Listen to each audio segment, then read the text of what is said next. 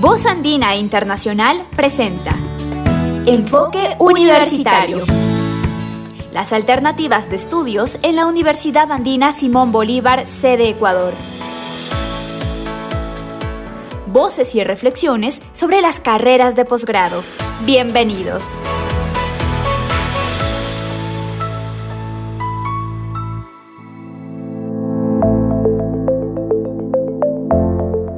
El área de salud de la Universidad Andina Simón Bolívar desempeñó un papel capital en la orientación de procedimientos y protocolos frente a la emergencia sanitaria interna y externa. Su trabajo contempló varios ejes para los que organizó distintos grupos. Uno de ellos fue la conformación de una red nacional de salud colectiva para dar un seguimiento e investigar sobre las afecciones como el COVID-19. María Fernanda Solís, directora del área de salud de la Andina, comentó sobre algunas de las labores de esta red. Este grupo eh, tiene reuniones semanales. Estas reuniones son espacios de formación, de discusión para una construcción crítica de una teoría de las enfermedades infecciosas y de las pandemias, en este caso el COVID-19. Eh, y por otro lado, eh, es un grupo que pretende asesorar, que pretende eh, impulsar el, debate y una serie de recomendaciones a las instancias tomadoras de decisiones en los ámbitos eh, local y nacional y también internacional.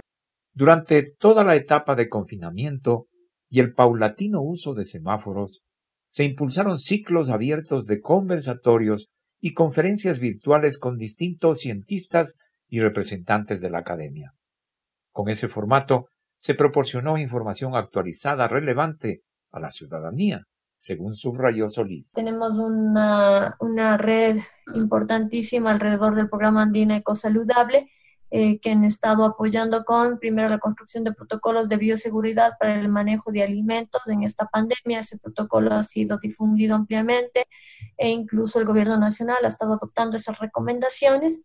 Eh, se ha seguido trabajando con el proyecto de provisión de alimentos eh, agroecológicos desde el, programa y el proyecto que se tiene con SEICAS y eh, se han establecido una serie de apoyos a las comunidades campesinas con las que el proyecto trabaja. Resultado de estas líneas de trabajo, hay una publicación de ayudas para las afecciones psicosociales y se prepara un libro sobre la pandemia adelantó Fernanda Solís. Es un protocolo muy bonito porque tiene la especificidad para cada una de las áreas eh, y eh, tanto psicosocial como psicoemocional, psicocognitiva, psicoafectiva, eh, psicosomática y además por grupos, ¿no? Grupos de atención prioritaria como mujeres, niños, niñas y adolescentes, adultos mayores, también por los indígenas, población migrante. Finalmente, tenemos eh, un trabajo muy lindo que aprovecho para contarles que nos está resultando muy esperanzador, que lo vamos a, lanzar en las próximas dos semanas.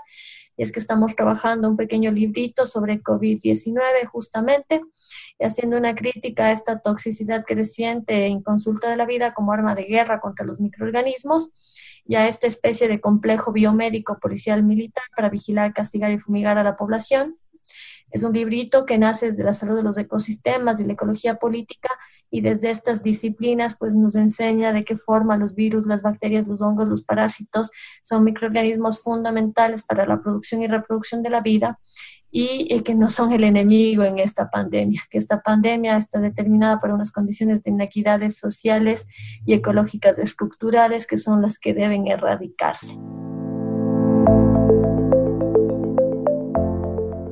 La pandemia nos ha dejado varias importantes lecciones, puntualiza Fernanda Solís.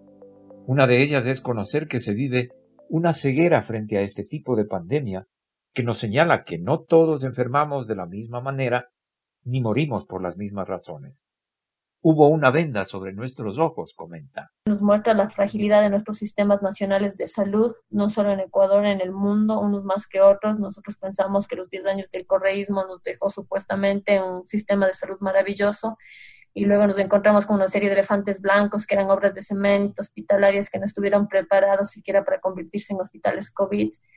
Em, pero también nos han enseñado en el mundo que la salud no era un derecho, no era una prioridad y que el acceso universal y gratuito a la salud como derecho humano universal pues simplemente no existe y sigue siendo una de las declaratorias eh, que se consagran en las cartas constitucionales y en las declaratorias de los organismos internacionales, pero que no existen como, eh, como condición real, material para las personas.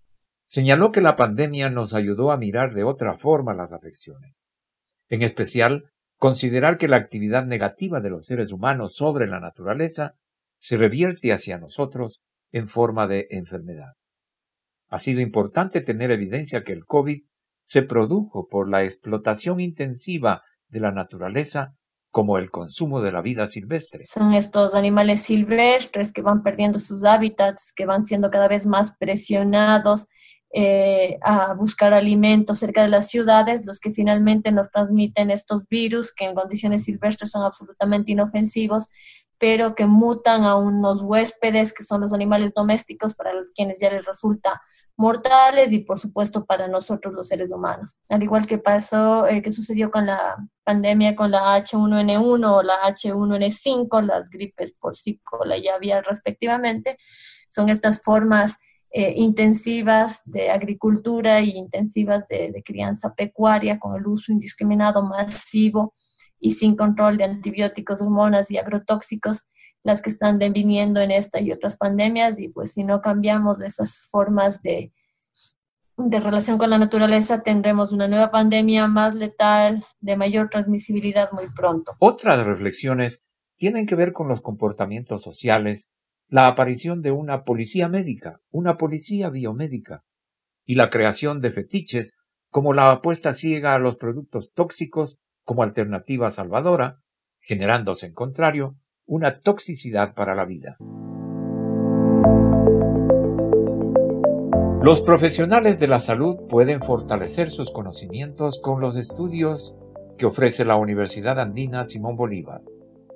El área de salud, al mismo tiempo de reflexionar sobre las circunstancias de la pandemia, ha estado preparando su oferta académica 2020. Hay varios programas que se están diseñando para ofertarse en los próximos meses, la maestría en agroecología, la maestría en ecotoxicidad eh, de, la salud, la maestría en eh, salud adolescente y juvenil, la maestría en alimentación y salud colectiva.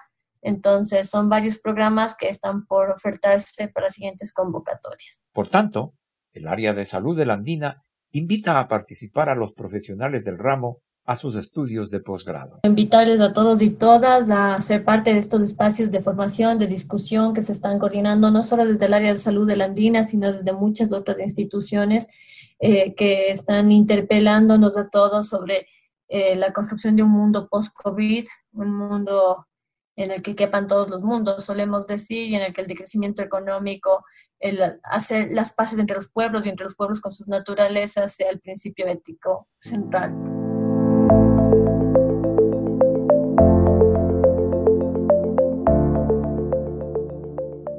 Para estimular el reto formativo de los posgrados, la Universidad Andina Simón Bolívar decidió otorgar un 60% de descuento a sus postulantes, además de otras facilidades financieras.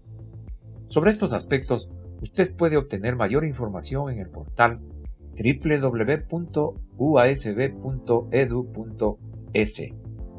Estas facilidades son una forma de afrontar decididamente la vida universitaria y alinearse con la crítica situación que vive el Ecuador y sus ciudadanos.